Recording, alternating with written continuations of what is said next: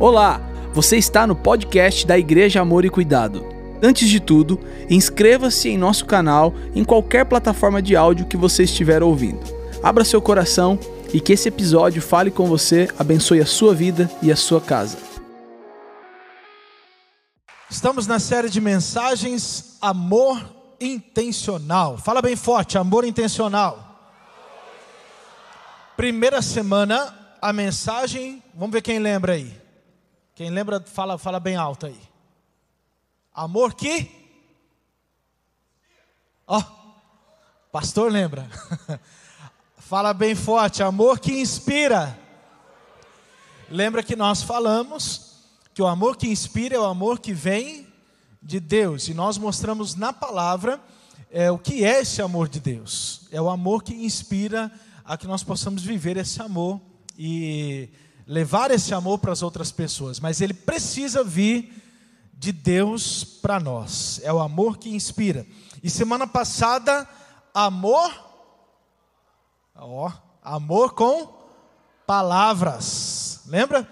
Amor com palavras. E hoje nós vamos falar do amor abençoador.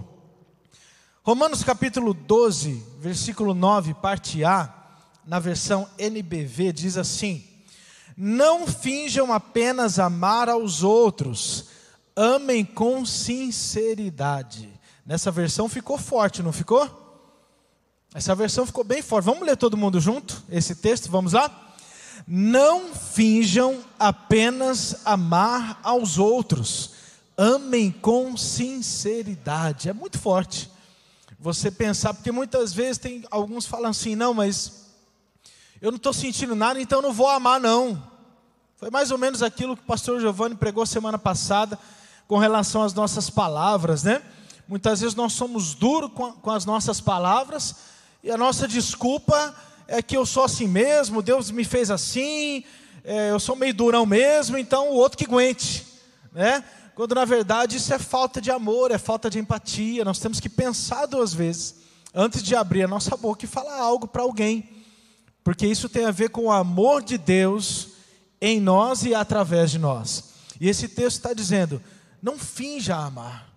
Você também não é para ser hipócrita ou falso no seu amor, é para você orar e buscar em Deus como você deve amar as pessoas.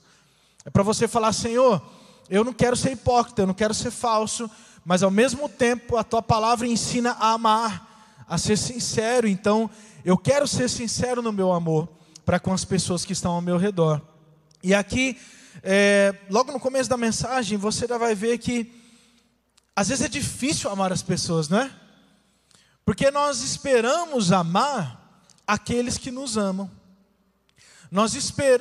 É muito mais fácil você é, tratar com amor, com doçura nas suas palavras, quando a pessoa, em primeiro lugar, te trata dessa forma.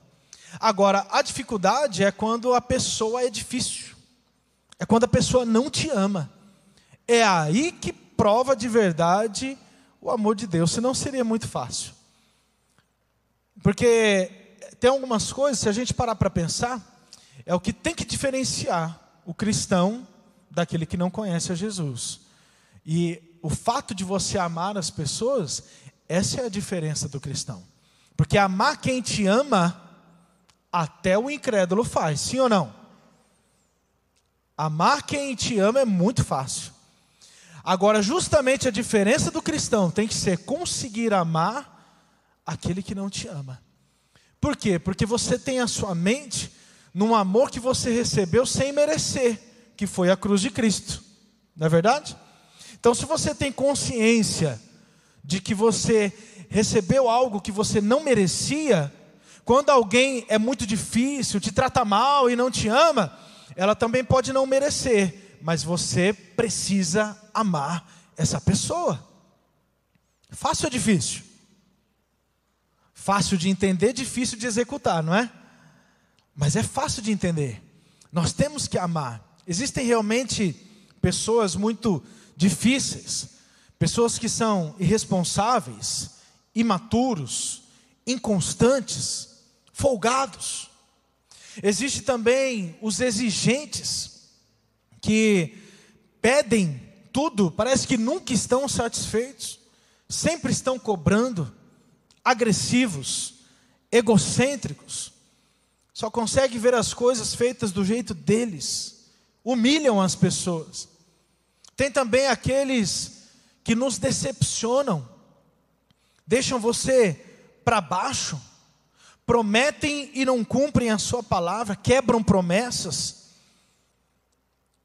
são bem intencionados, mas sempre decepcionam e acabam traindo com as suas desculpas. E tem também os destrutivos, que é um pouco pior, aqueles que te machucam de forma intencional, te odeiam, te perseguem, te ridicularizam, têm prazer em ver você mal. Por isso que de fato não é fácil amar essas pessoas.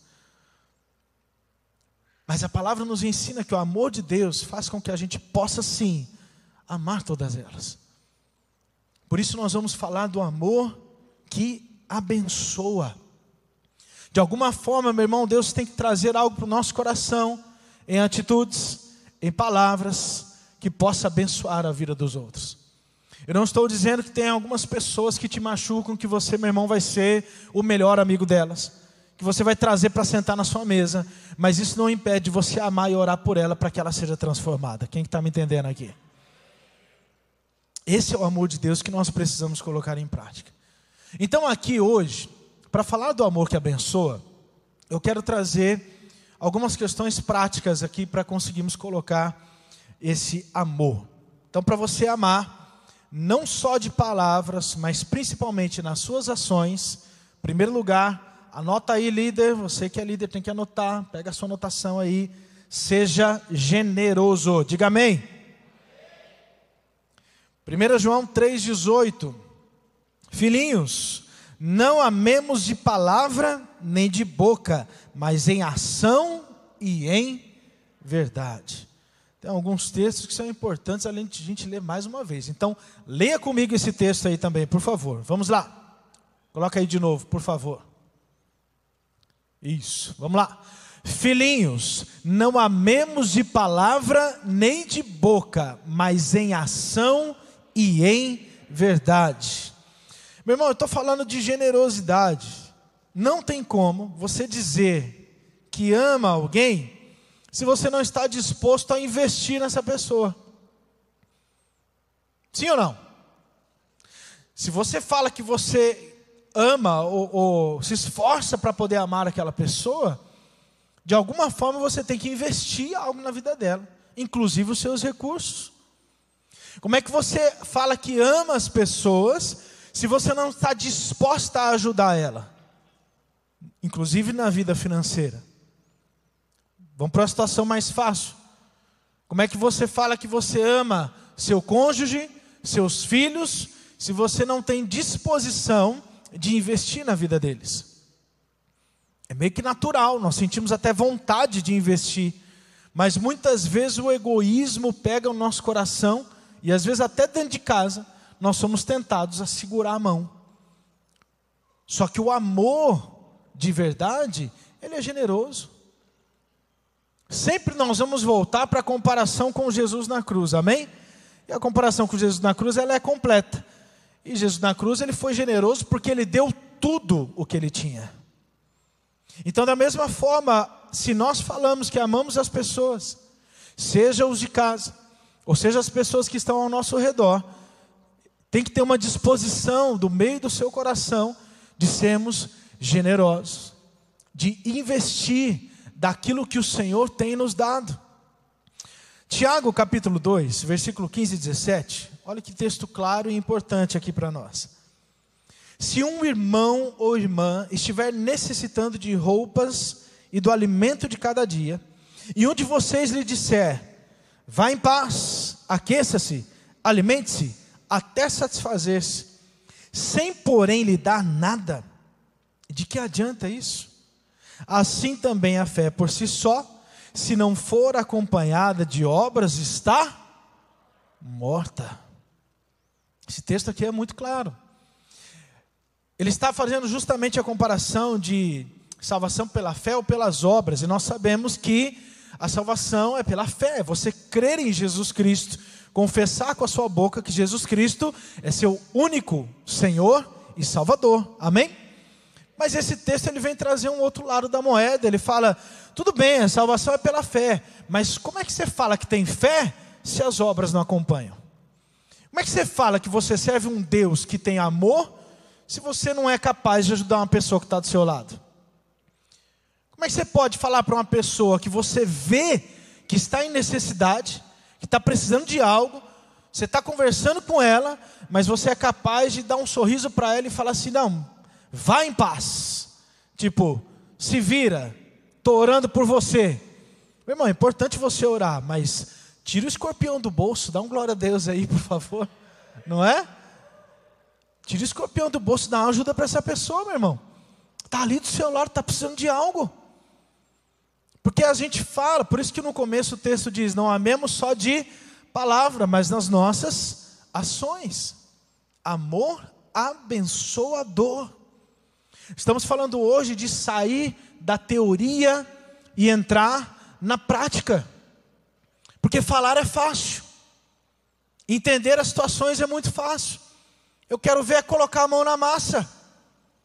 Eu quero ver a juntar e falar, gente, vamos fazer algo aqui importante, sobrenatural, especial, vamos ajudar. É isso, essa é, é o que faz a diferença do amor, porque se você fala que ama, mas ninguém nunca viu você fazer nada, irmão, você precisa uma hora começar a demonstrar.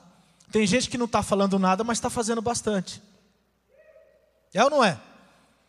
Eu já vi, meu irmão, religiões que não tem nada a ver com a nossa, fazendo muito mais do que o cristão. Não é verdade? Vocês sabem aí, tem várias. Que inclusive justamente porque eles pregam, alguns aí pregam que a salvação é pelas obras, não é o que nós cremos. Mas o testemunho deles diante da sociedade acaba sendo mais forte do que o nosso, sim ou não? As pessoas acabam crendo mais em quem? Em quem faz alguma coisa por elas. As pessoas olham e falam, uai, esse aqui está pregando, é linda a pregação deles, mas não está me dando nada, eu estou precisando de, de alimento estou precisando de comida. Esse aqui a pregação não é tão legal, mas eles estão me dando alguma coisa. Para onde você acha que eles vão? Num país como o Brasil, de tantas necessidades. Num país como o Brasil, que, meu irmão, você pode estar tá vivendo bem, mas tem gente aqui em Aracatuba que está na miséria. Como é que você vai pregar um Jesus para essa pessoa se você não consegue entregar nada para ela? Por isso nós estamos falando de um amor abençoador. Nós precisamos entender que temos que ser generosos, isso faz parte do amor, de colocar em prática o amor de Deus por nós. Provérbios 3, 28 diz: Não diga ao seu próximo, volte amanhã e eu darei algo a você, se pode ajudá-lo hoje. O texto aqui está como se estivesse dizendo: eu não quero te dar nada, então vai e volta outra hora. Na verdade, você tem, mas não quer dar. Se você pode ajudar essa pessoa ainda hoje. Tudo bem até aqui? Segundo lugar, para amar não apenas de palavras, mas em ações, dedique tempo. Você precisa dedicar também o seu tempo. Não tem como dizer que ama se você não dedica tempo para uma pessoa. Mais uma vez o exemplo dentro de casa, como é que você fala que ama a sua esposa se você nunca tem tempo para ela? Como é que você fala que ama os seus filhos? Como é que você fala que ama o seu marido se você nunca tem tempo para eles? As crianças elas cobram, não é verdade? A criança direto fala: "Pai, eu quero brincar, mãe, eu quero brincar", porque para eles o tempo é muito importante. Tem uma coisa, meu irmão, que eu já aprendi tempo é prioridade. Isso é um fato. Toda vez que você chega em alguém e fala, cara, estamos precisando fazer isso, e a pessoa fala, estou sem tempo, é a mesma coisa dela estar te dizendo, isso para mim agora não é uma prioridade. Sim ou não? Fácil de entender? Difícil de executar. Mais uma vez, tempo é prioridade. Então, quando você for dizer para alguém que você não tem tempo para fazer aquilo, pensa bem, porque aquilo então não está sendo a sua prioridade. Não tem problema, desde que você esteja sendo sincero. Desde que você fale, não, de fato isso aqui para mim agora não é prioridade.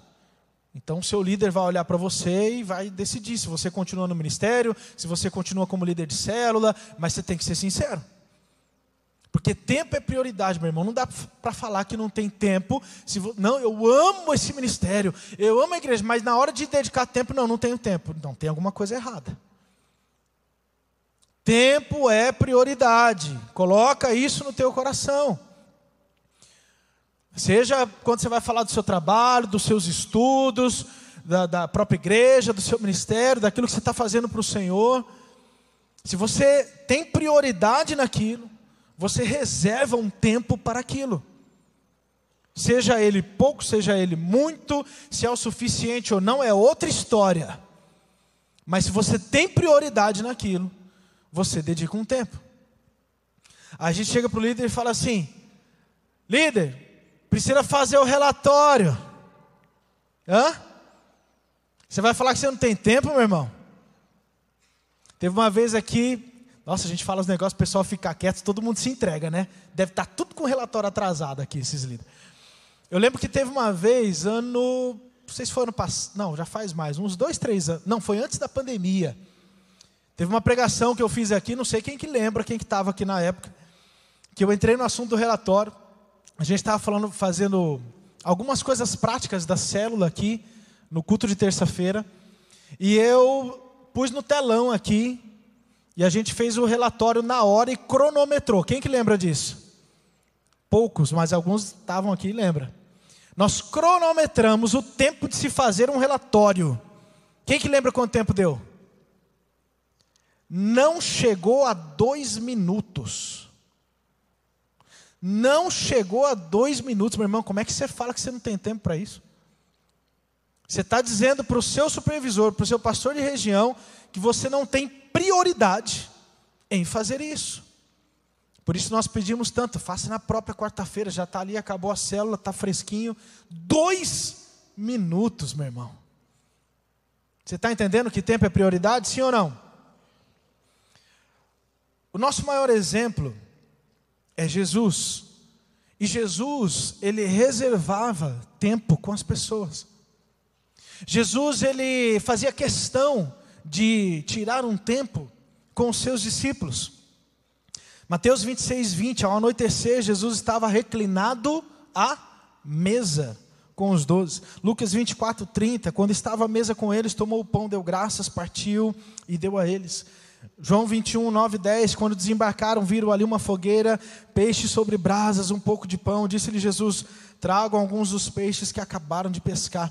Aqui são três exemplos, mas tantos textos, demonstrando que Jesus tirou tempo de mesa com os discípulos, porque ele sabia o quanto aquilo era importante.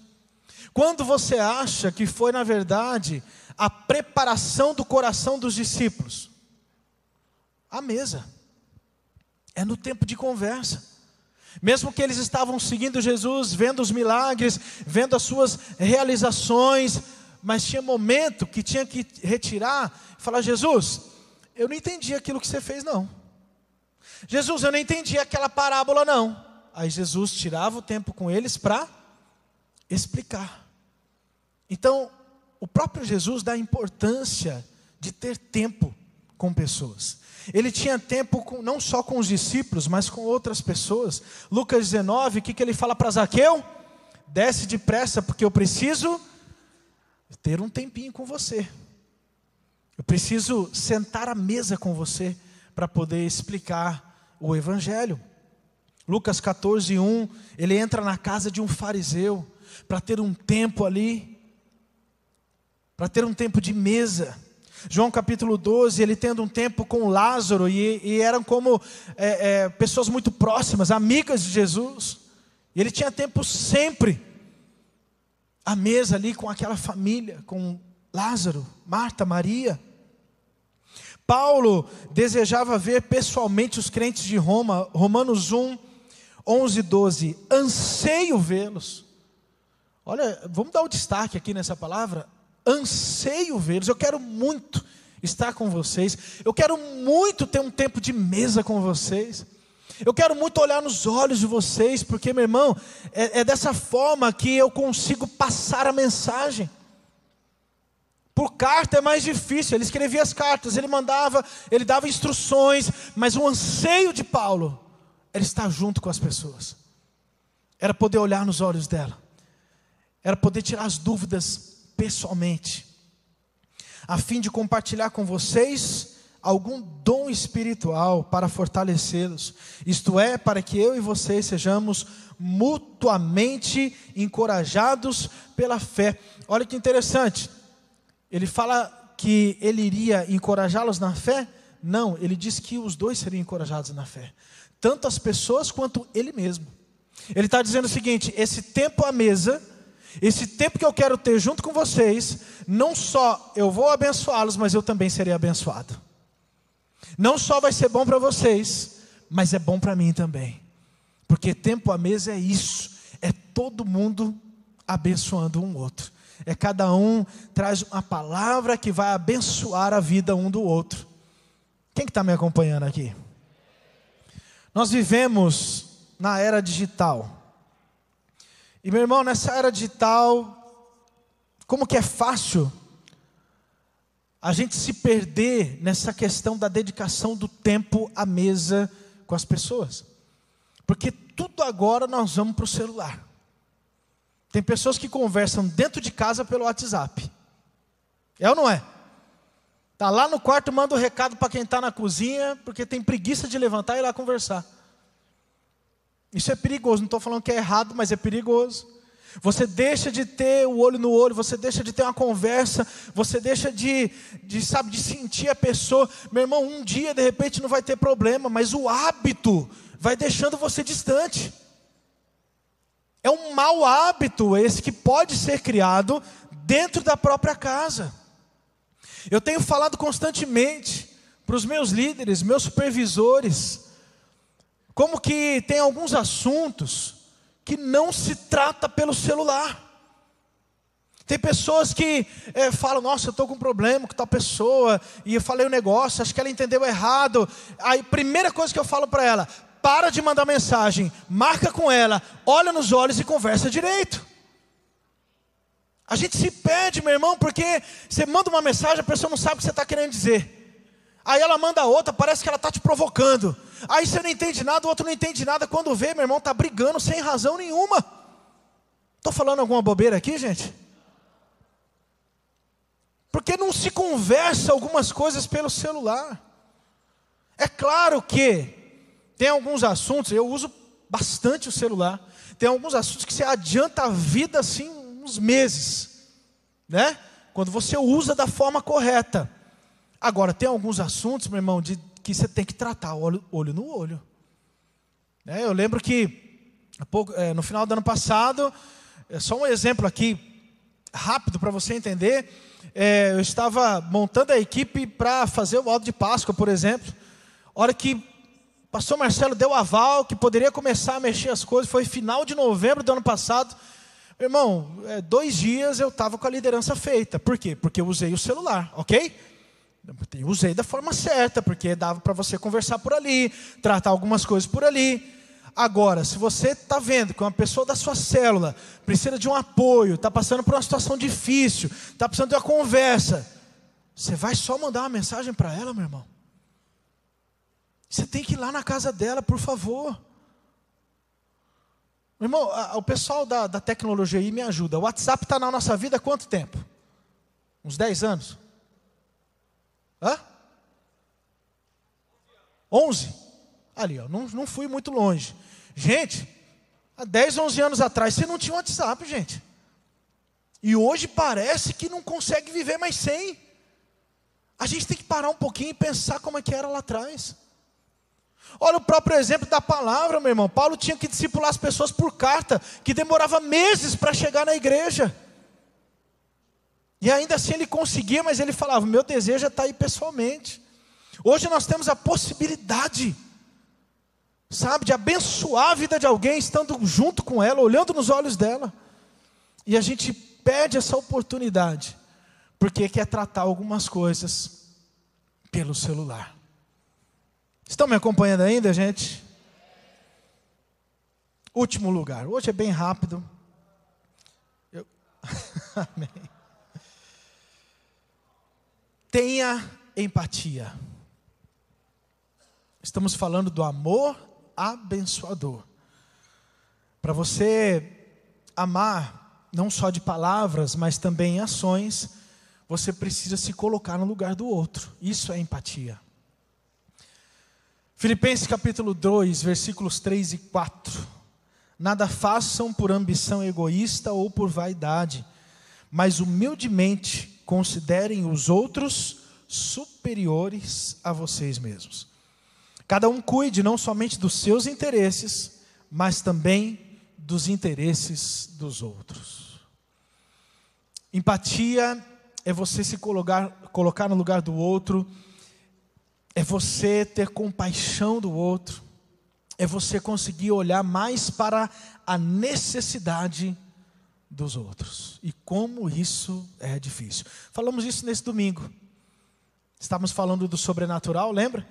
E estávamos falando como que muitas vezes somos egoístas, querendo o sobrenatural só para nós, queremos o um milagre só para nós, quando muitas vezes nós poderíamos olhar para Deus e falar assim: Deus, mesmo que eu não receba o meu milagre, mas eu quero ser canal do milagre na vida da outra pessoa. Isso é ter empatia. É você se colocar no lugar do outro, ver a necessidade do outro que talvez esteja maior ou mais urgente do que a sua ou nem que não seja maior do que a sua, mas você falar assim: Senhor, mesmo que eu não receba a minha resposta, mas usa a minha vida para poder abençoar a vida de alguém. Usa a minha vida como canal de bênção na vida de outra pessoa. Quantos aqui, meu irmão, já oraram a Deus numa manhã por uma oportunidade? Fala, Deus, dá uma oportunidade de fazer algo, alguma coisa hoje para alguém. Coloca alguém na minha vida hoje para poder ou dar algo para ela, ou que seja abençoar com a palavra a vida dela. Não sei. Mas quantos de nós aqui já fizemos essa oração? Clamando a Deus para que Ele nos mostre uma pessoa naquele dia. Mais uma vez, voltando, por exemplo, da cruz de Cristo, que o Deus é, é um grande doador, porque Ele deu tudo o que Ele tinha por mim e por você. E baseado nesse exemplo da cruz de Cristo, como Ele nos entregou tudo, eu vejo que Ele está ensinando para que nós aqui na terra pudéssemos viver da mesma forma. Não tem problema você pedir algo a Deus para você mesmo. Não tem problema você querer algo para você, não tem problema algum. Mas eu entendo que a base da nossa vida cristã aqui na terra, como igreja, é olhar mais para o outro do que para mim mesmo. Porque foi isso que Jesus fez. Principalmente pela cruz. Mas quando você olha para a vida de Jesus, quando você olha para o ministério de Jesus aqui na terra, ele sempre olhava mais para os outros do que para ele mesmo. Quer dizer, eu não lembro de alguma passagem relatando que ele está fazendo algo para ele mesmo. Posso estar enganado, mas não lembro. Tempo todo a palavra está mostrando Jesus preocupado com outras pessoas.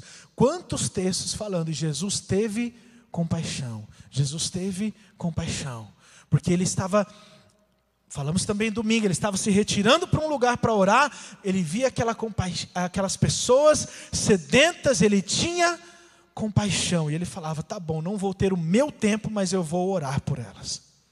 Eu vou trazer uma palavra para elas. Porque ele queria se dedicar mais às pessoas. Mateus 9,36. Ao ver as multidões, teve compaixão delas, porque estavam aflitas e desamparadas, como ovelhas sem pastor. Lucas 6,31. Façam aos outros o mesmo que vocês querem que eles façam a vocês. A mensagem de hoje, é, eu quero trazer um desafio aqui. Nós estamos falando do amor abençoador, estamos falando de sair da teoria para ir para a prática. Fique de pé em primeiro lugar.